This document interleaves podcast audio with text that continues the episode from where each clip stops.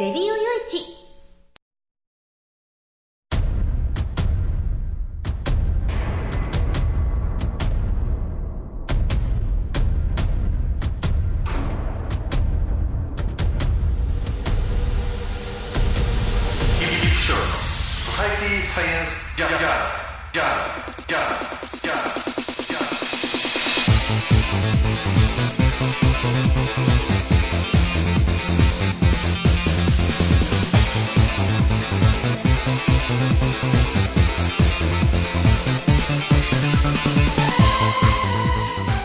皆さんハローじゃご機嫌いかがですか？ソサイティサイエンスジャーナル第388回ということなんですけど、えー、いつもならね、金曜日におしゃべりしてたりするんですけれども、まあ、昨日ちょっとずっとね、うん、あの、午後から仕事なりなんなりと、えー、バタバタバタバタしててね、うん、まあ、取れなかったということで、えー、お話ししてるのも2月の1日土曜日、えー、になってるわけなんですけどね、もう、もう1月終わっちゃいましたね。もうあのー、ね、今年も残すところ、あと11ヶ月になりました、みたいな。なんか、なんかいろいろんなこうこういうネタを使う方がね、おられるので、僕も、えー、こうね、えー、パクってみたわけなんですけれども。もうほんとね、うーん、あのー、ちょっとここ何日かね、寒さも緩んで、暖かくなって、なんかこうね、あの、昨日なんか4月並みの暖かさだ、みたいなことでね、なんか車に乗ってもね、ここ何日かに暑いんですよ。むっちゃくちゃ車の中暑いんですよ。なので、えー、運転し始めはもうクーラーをね、えー、結構あのかけて運転してみたいなことをやってますけれど。でもね、あのー、でも油断できないんですよね。またこう、すぐにまたちょっと寒波が降りてきてっていうことで、寒波がちょっと上に上がるか下に降りるかで、こんなに寒さが毎日毎日ね、違うのかよと。で、ちょっとでも暖かくなった後の寒さっていうのがね、えー、もう本当あの、たまんねえなと。僕みたいにやっぱり持病を持ってね、健康を害している人間にとってはね、もうこう、これからのね、季節のこの寒暖差っていうのは、正直こう体に応えて応えてたまらないわけなんですけど、まあ皆さんもね、そういう方おられると思うし、またね、ノロだの、インフルだのってこう、猛威をね、えー、振るってますので、まあ、インフルは皆さんね、あのー、まあ、もう今、今からね、まだの方、今から予防接種受けても、体に免疫つく頃にはもう手遅れになっちゃうんじゃないかと思うんですけれども、えー、まあね、ノロなんかは予防接種もできないということでね、皆さんとにかくあの、えー、そういう感染症にだけは気をつけて、えー、体調を崩さないように、なんてことを言いながらね、え今回進めていきたいなと思います。え最後までお付き合いよろしくお願いいたします。この番組は、レディオ用地の制作により、全国の皆様にお届けいたします。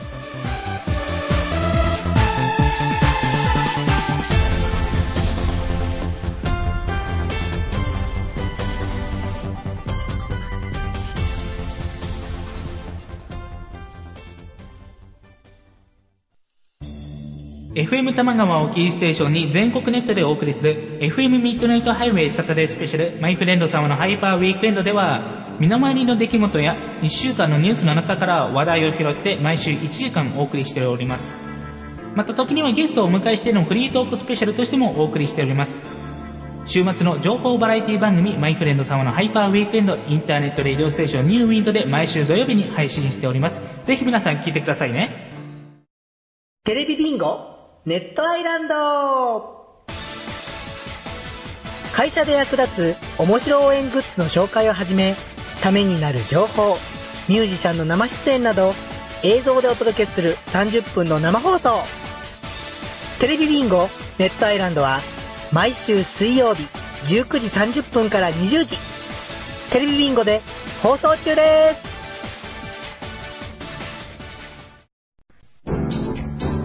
チョイスラジオではフリートーカー楽年による一人寂しくも楽しい放送を配信中。チョイスラジオ特製グッズも当たる皆様からのメールを募集しております。毎週月曜23時配信。詳しくは http コロンスラッシュ crgoto.jp をご覧ください。あなたのメールがチョイスラジオを変える。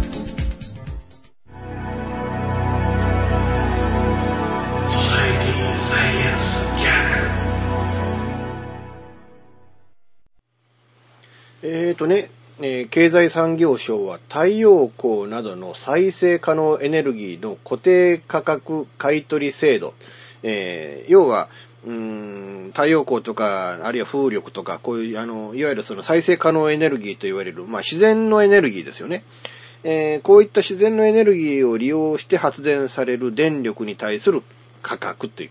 えー、これに対して規制を強化する方針を固めたと。つまりね、その、今はまあね、その自然光をみんなで使ってもらいましょうっていうことで、えー、まあ、太陽光パネルをあの屋根につけるとか、そういったことに助成金が出たりとか、あるいはその、そ、そこから発電される値段を他のエネルギーに比べて割高にその電力会社が買い取るように、えー、しましょうっていう、えー、まあそういう制度っていうものが、あまあ定められてたわけなんですけれども、うん、それをね、えー、規制強化にして、ちょっとその、そこの部分を絞ろうという、えー、ことになったっていうことなんですよね。えー、発電施設の建設が認められても太陽光パネルの値下がりを待って事業を始めない業者がいると。要は、まだあのね、その、太陽光パネル高くてその屋根につけようなんて家がそんなに多くないじゃないですか。もっともかなりの家でこれ普及はしてきてるっていうのは事実なんですけれども、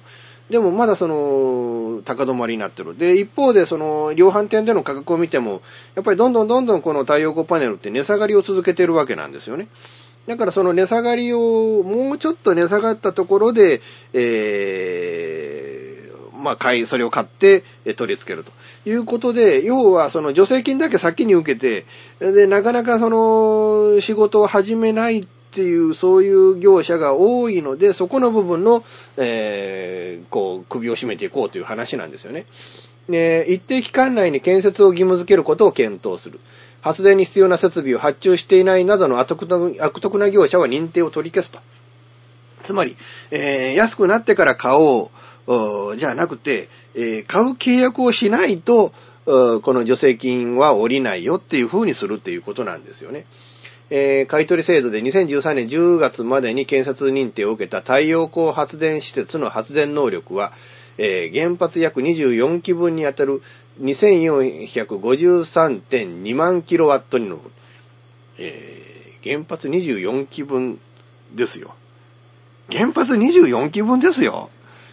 という、あの、ということは原発24基ね、動かして、今、今、ね、日本原発はとりあえず一つも動いてないことにはなってるわけなんですけれども、それ24個、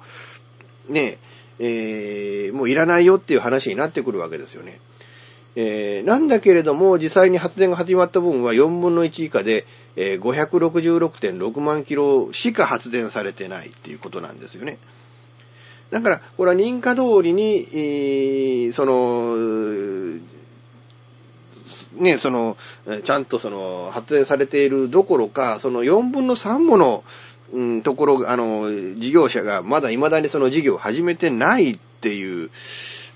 これだけその自然光をね、えー、皆さん使いましょう、太陽光を使いましょう、そういう自然エネルギーを使いましょうっていう風な流れになっている中で、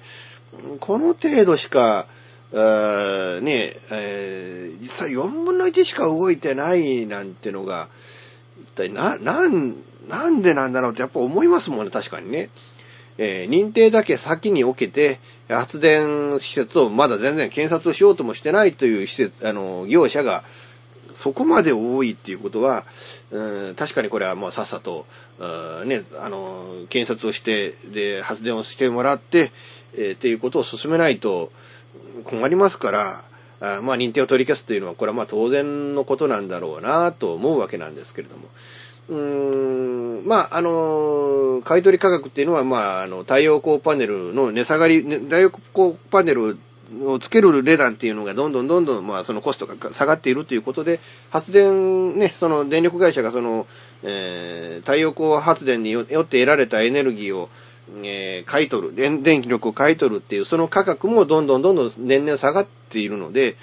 先に認定を受けて、で、高い価格で契約をして、で、安くなった太陽光パネルで検察するっていう方が、うーん、まあ、あまあ確かにね、そこの利材を稼ごうという話にはなりますよね。えー、いうことで、少しでも高い価格で買ってもらおうということで、認可だけを受けて、で、実際その、値下がりを待っているっていうんじゃなくて、もうその値下がりを待つ前に、えー、もうさっさと、早いうちに、えーその、つけてくださいと、えーいうことが、今回の、あまあ、あの、この措置ということにそのなるわけなんですけれども、でも、でもね、まあ確かにその、太陽光パネルはどんどん安くなっていって、徐々にその取り付けやすい、えーことになね、その価格にはなっているっていうのは確かなんですけれども、でも全然まだまだこのね、うちの近所でその太陽光パネル、えーつけてる家ってそんなにないですからね。まあ中にはね、中には、あの、がね、まあうちなんかもそうなんですけど、あの、太陽光発電ではなくて、太陽熱温水器ですわね。はつけてる家は結構あるんですけどね。えーだからまあうちはまあとりあえずね、もうちょもうちょっと4月ぐらいになれば、あの、お風呂はもうね、えー光熱費いらずにタダで、えーお風呂に入れるみたいな、えー結構そういうのはありがたい話だったりはするわけなんですけれども。うん、いうことってね、うん、まあ、あの、だからその、ね、その、もうちょっと、うん、あの、この太陽光発電っていうものが、こうね、えー一般化なるような、そういう普及しやすいような制度っていうものが、なんかできてくるといいなっていう気はするわけなんですけれども。でもね、その原発24基分ですからね。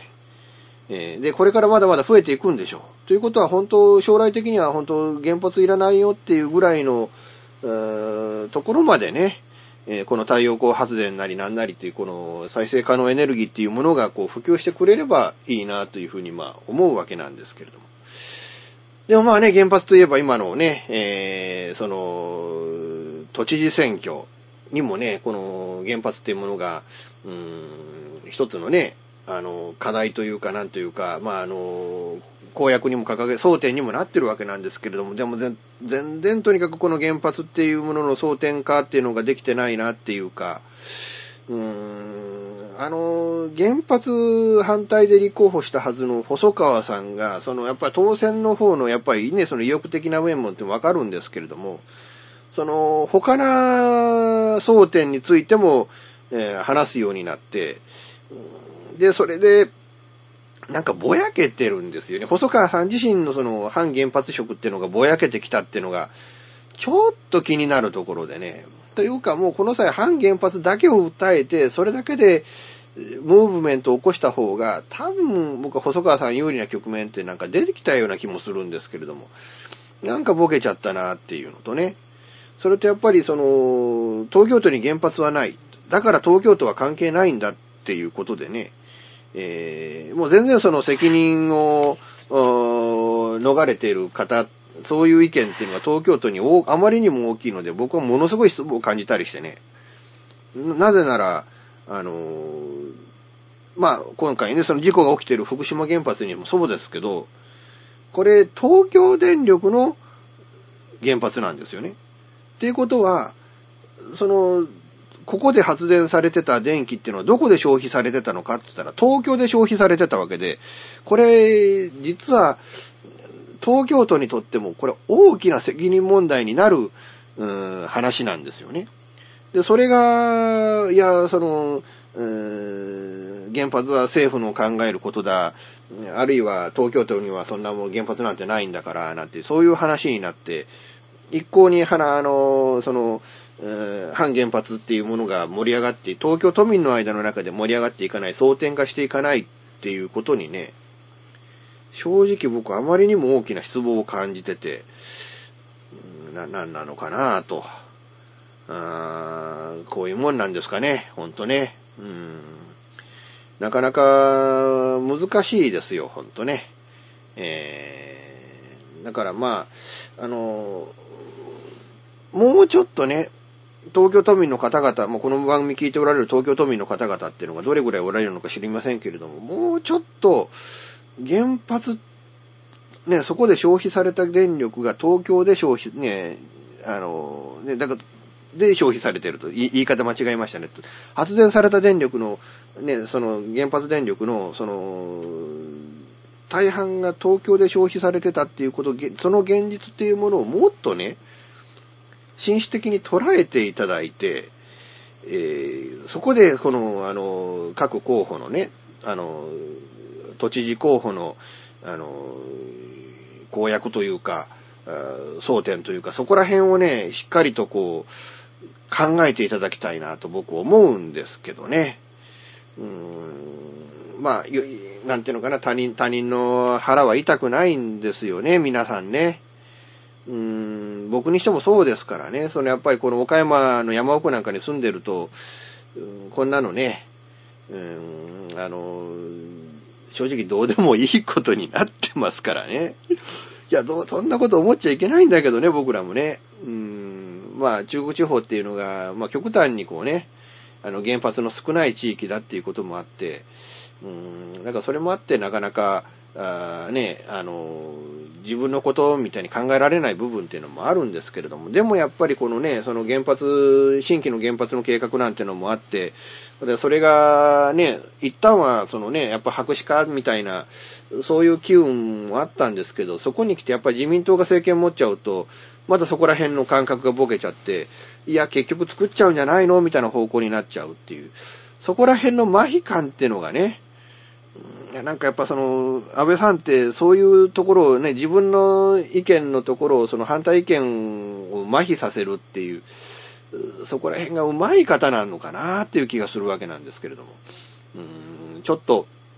気になる部分だったりして、えーするわけなんですけれども。まあ、あの、とにかくね、その再生可能エネルギーっていうものを、あの、もうちょっとね、うーん、推進していくためにはどうしたらいいのかっていう部分と、その、こういうね、その、やっぱりその、利材を稼ごうとする、そういう業者はちょっとやっぱ排除していただきたいというか、やっぱその、さっさと、ね、その原発、あの、原発を少なくするためにもこういう、えー、発電施設っていうものをさっさと作っていただきたいっていうのとね、あとなんかソフトバンクさんが、なんかそういう、あの、自分ところの、あの、メガソーラーで作った電電力を直接企業に売るっていう、その売電事業にも参入するみたいなことでね。うーん、やっぱソフトバンクそういうあたりね、その、やっぱりね、かつてはその、電話と全然関係ない会社だったのが、今はもう一大ね、あの、携帯電話産業の一役の会社になっちゃったし、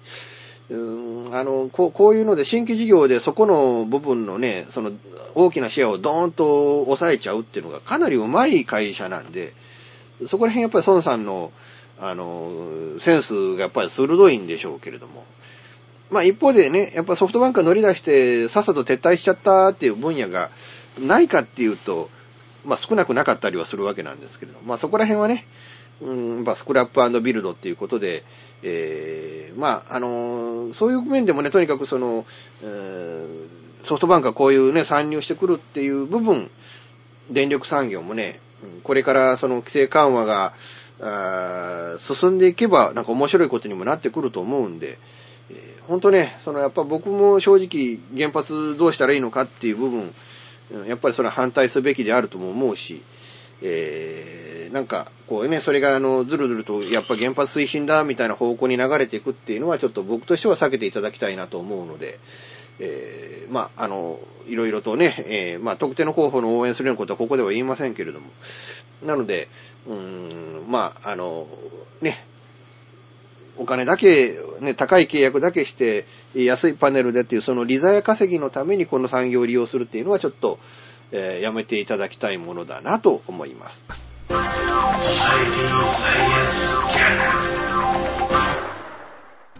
現金で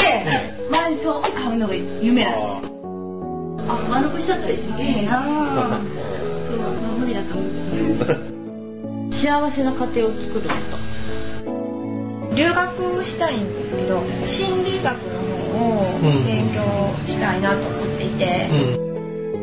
で、あの、マンション建てて一番上に住むっていうのが理想かな。あなたの夢を応援しています。風俗リンクラジオ。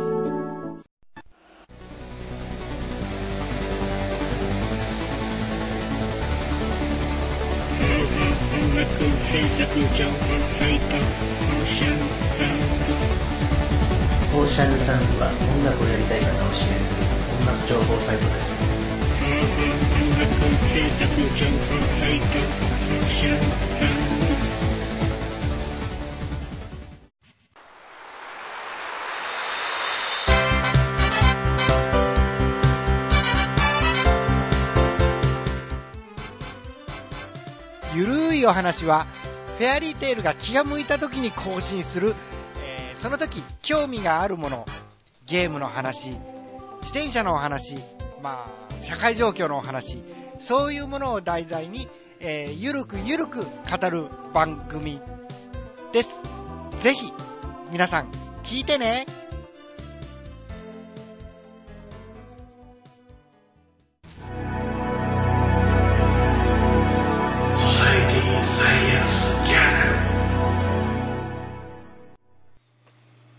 すっかりね、時の人になってきたなっていう、えーそんな印象を受ける、えー理化学研究所の、えーおぼかたさんなんですけどね。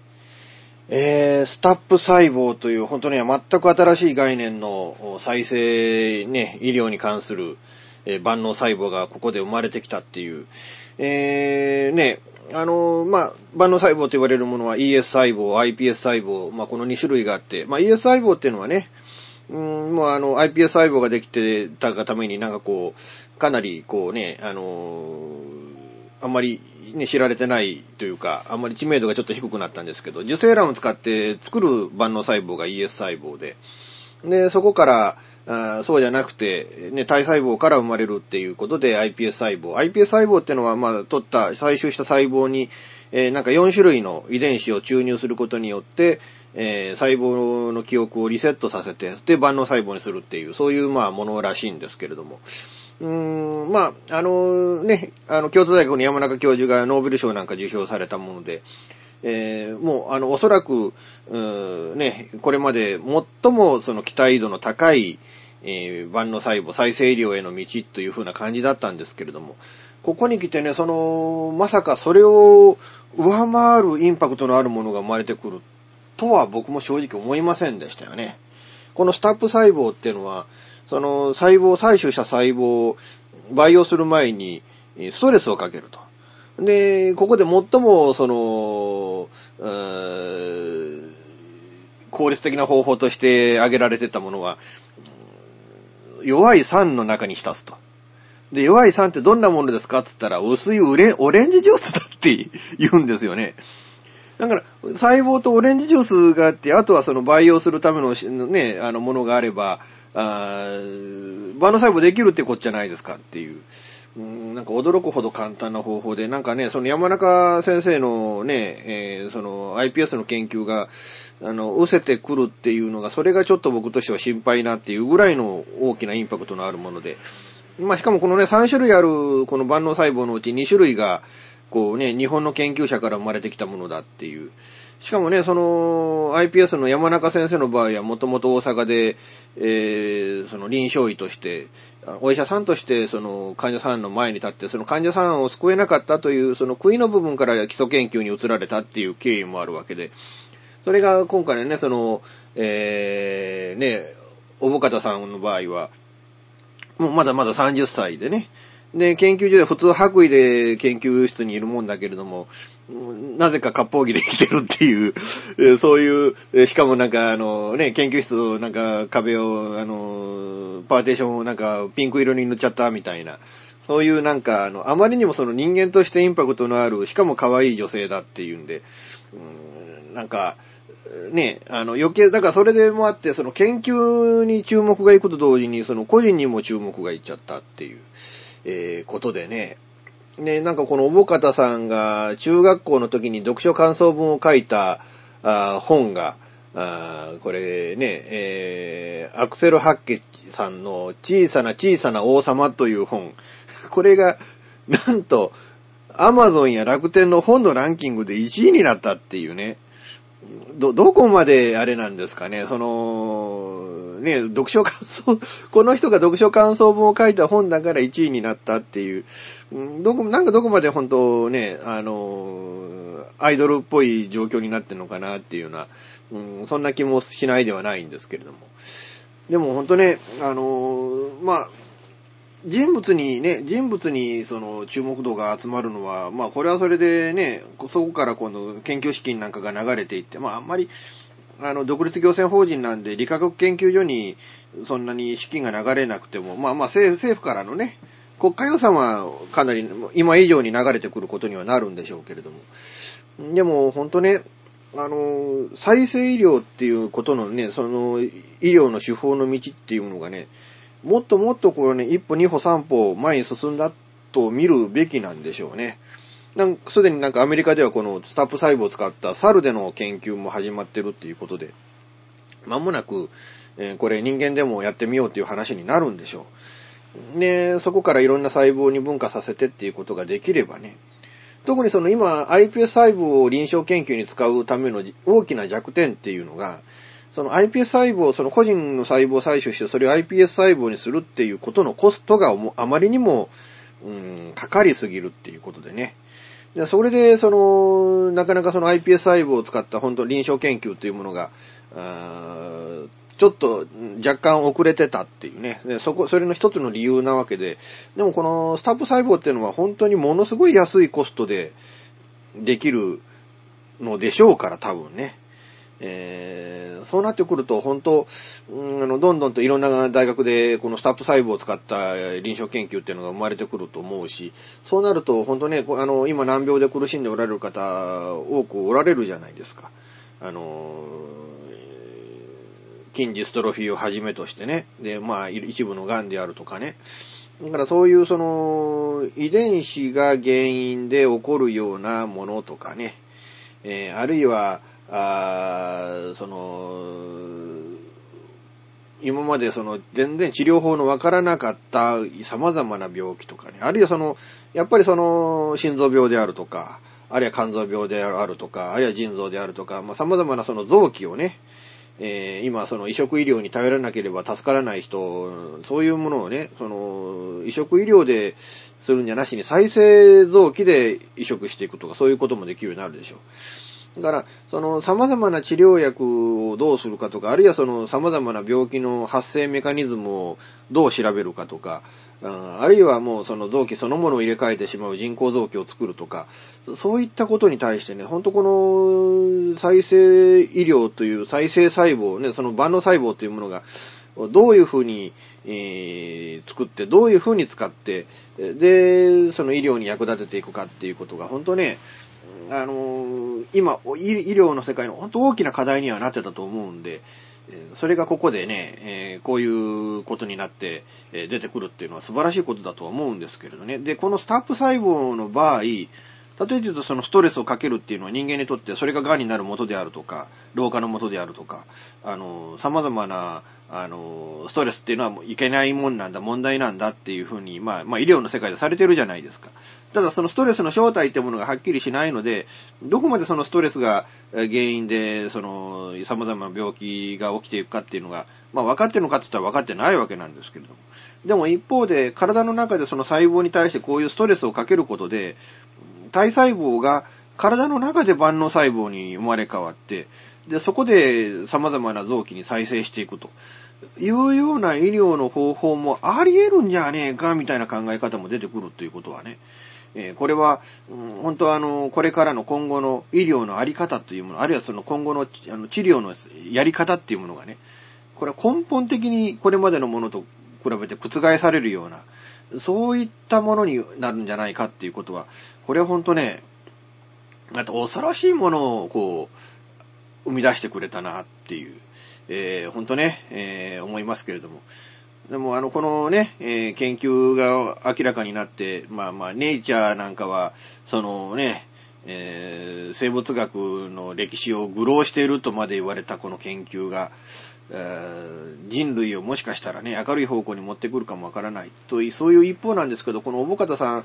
ね、一人でもなんか、なんか赤ちゃん産めなくなった方に子宮をこうね、あの、プレゼントするみたいな感じで、なんかそれを目標として、この、うーん、再生医療の道に踏み出したということなんですけれども、でも、ね、あの、この方、中学のそのね、その、読書感想文の中で、永遠の命を持つことは死よりも恐ろしいことだと思う。生きていることの素晴らしさを忘れてしまうと思うからだっていうね。ここの部分が実はこの再生医療の部分で大きな問題点ということでね。要はね、その、この本当のこの再生医療っていうものが終着点に行った時に、人類って死ななくなる可能性があるんですよね。これ恐ろしいことでね、まあよく僕このね、あの、不老長寿、永遠の命の話をするとき、このこういうまあ科学に例えて、物理学に例えてですけど、こういう話をするんですけれど、アインシュタインっていう人がいたおかげで、物理界ね、ものすごい発展をしたわけですよね。でも、アインシュタインという人が今、その、解明しようとされている統一物理論っていうものが、アインシュタインは理解ができなかった。特にやっぱり、あの、量子力学みたいなものっていうのは、アインシュタインは最後までなんか否定していたっていうような話もあって、だからそこの部分の理論っていうものが発展していくためには、その必要最低条件として、アインシュタインっていう方が亡くなる必要があったわけなんですよね。っていうことは、新しい考えで、新しい文化を、芽生えさせて発展させていこうっていうことに、そのためには、古いものってやっぱ滅んでいかなきゃいけないんですよね。だからそのため、だからそう、まあまあこれは一例として、まあ例えてしたら多分もしかしたら不適切なもの、あまりいいものではないのかもわからない。今話した話はね。でも、うん、人類というものが今後さらに新たな大きな発展を遂げていこうというふうなことを、あるいはその文明をさらに進化させて、えー、広めて、えー、広げていこうというふうなことを考えていく。その中で、もしかしたら今いる人間が全員生き残ることで、それがどっかで止まってしまって、そこでその人類の文化の文明の発展っていうものを終わってしまう可能性だってあるんじゃないかなと。だから死んでいくことによって発展が止まるのではなくて、死なないことによって発展が止まるっていうね、そういう危険っていうものもはらんでると。だから人類は死ななくな、確かにその死ににくくなるっていうことは、あの、まあ、ある意味バラ色の未来をここを明示しているものなんだけれども、でもバラ色の先にはもしかしたら灰色の、世界っていうものが広がっている可能性があるんだっていう、なんかそう、そういう意味においてこの再生医療っていうのは、あまりにも僕としたらね、その複雑な思いを持ってこの医療を見ているわけなんですけどね。ただ、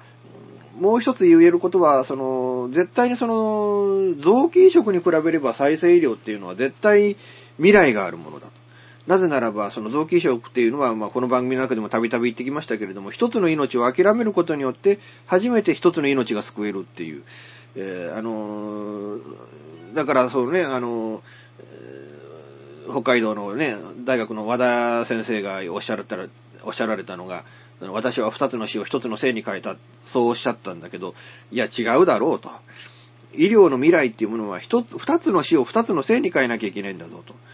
その意味において、絶対その再生医療というものは二つの死を二つの生に変えていくものだ。そういう未来があるものだと、まあ短期的にはね、いうふうに思えるので、ぜひとも、このね、再生医療、もっともっとその再生医療というものが発展していくために、このスタップ細胞、ね、えー、の、その新たなその人間の細胞を使った実験に取り組んでいただいて、で、なんか人間、その、の胎盤っていうのは iPS 細胞では作れない。ES 細胞でも作れない。これが使え、作れるのはスタップ細胞だけだったっていうようなこともあるので、ぜひ、このね、え今後再生医療というものが発展していくために、えこのおぼかたさんにも頑張って、えいただきたいものだなと思います。ソサエティサイエンスジャーナルデジタルスタジオ What's New は音、作り方、広め方のすべてが新しい次世代の音楽を作り出します私たちは自分たちが聴きたいと思える音楽を作ります。私たちは既存の方法にとらわれない今そしてこれからの方法を追求します。私たちは支持してくれる世界中の身近な人へ私たちの音楽を届けます。応援してください。デジタルスタジオ What's New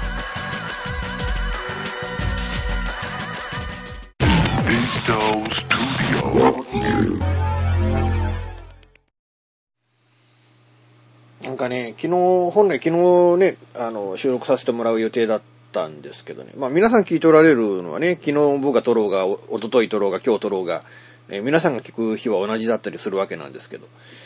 あの、ちょっと色々あってね、うん、あの、お客さんとのトラブルってやつですか。で、お客さんが突然表変するのね。あの、こちらは決められた作業を淡々として決められた仕事をやりましたと。で、あの、やってはいけません、手をつけてはいけませんって仕事があるわけですよね。手をつけてはいけませんという仕事はやらないわけですよ、基本は。でもまあそこはお客さんが、いや、でもやってくれって言われたんだけれども、まあでもこれは規則なんでできね、決まったこと以外はやっちゃいけないことになってるからできませんと。で、まあ当然ね、その、まあメニューにないものとか、あるいはその、有料、別料金になってることだってあるわけじゃないですか。でもまあ、あれはできません、これはできませんって言うしかないわけですよね。その、向こうはね、その、先方はわずか3000円ほどのお金でも金払ってんだとなってるけど、でもその、ね、こちらとしたら、その、応分のことっていうのは、もらってないわけだから。もらってねえことはできねえわけだから。うん、それと、まあ、あの、僕より前に工事の方がいてね、で、工事をするわけなんですけども、で、工事の方がなんかテレビ台直していかなかったとか、それとか今まで au の光があったんだけれども、その au のてあの光の撤去をしてないとか、いや、それは au の光の撤去は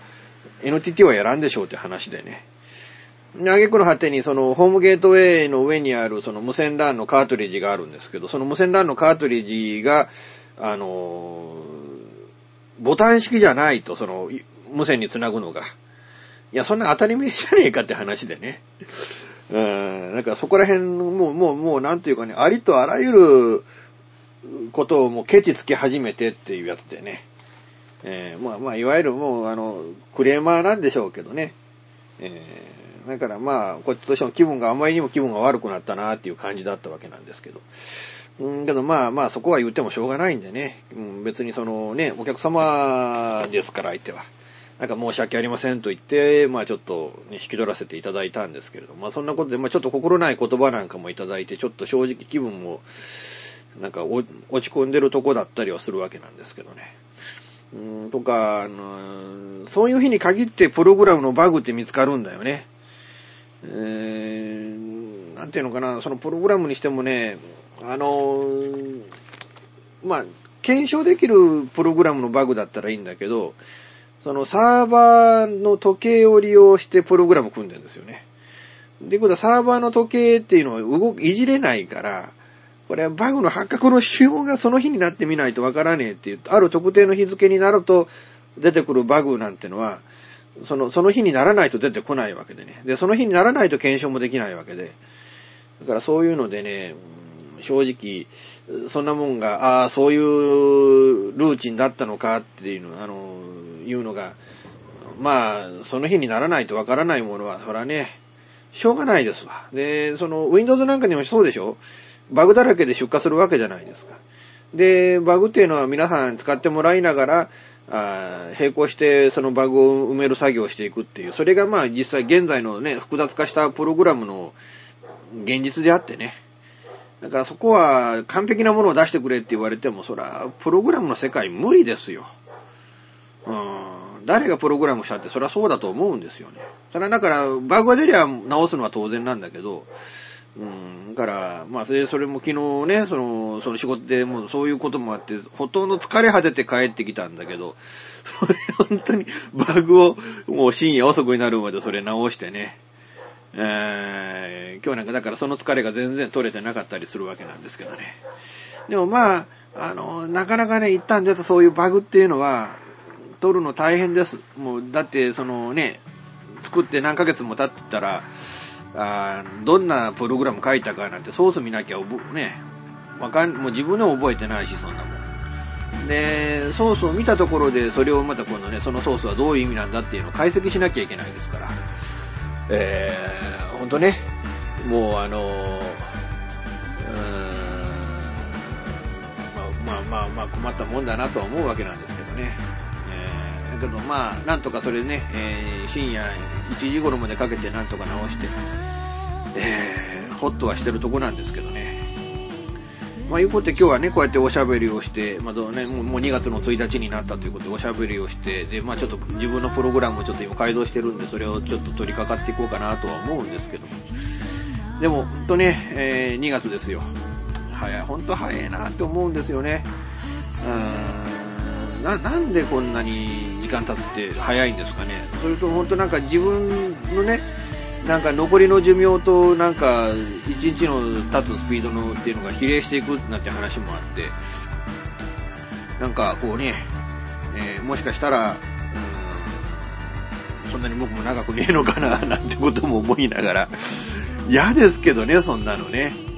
えー、なんてこと言いながら今回ね、まあ終わりたいなと思います。えー、最後までお付き合いいただきましてありがとうございました。また、あね、えー、次回、えー、多分来週も予定通りできるんじゃないかなと思っておりますので、また次回お付き合いいただければなと思います。本当はね、その経済のニュースなんかも話したかったんですよね。その天満屋ストア、岡山のね、天満屋ストアがイトーヨーカ堂に、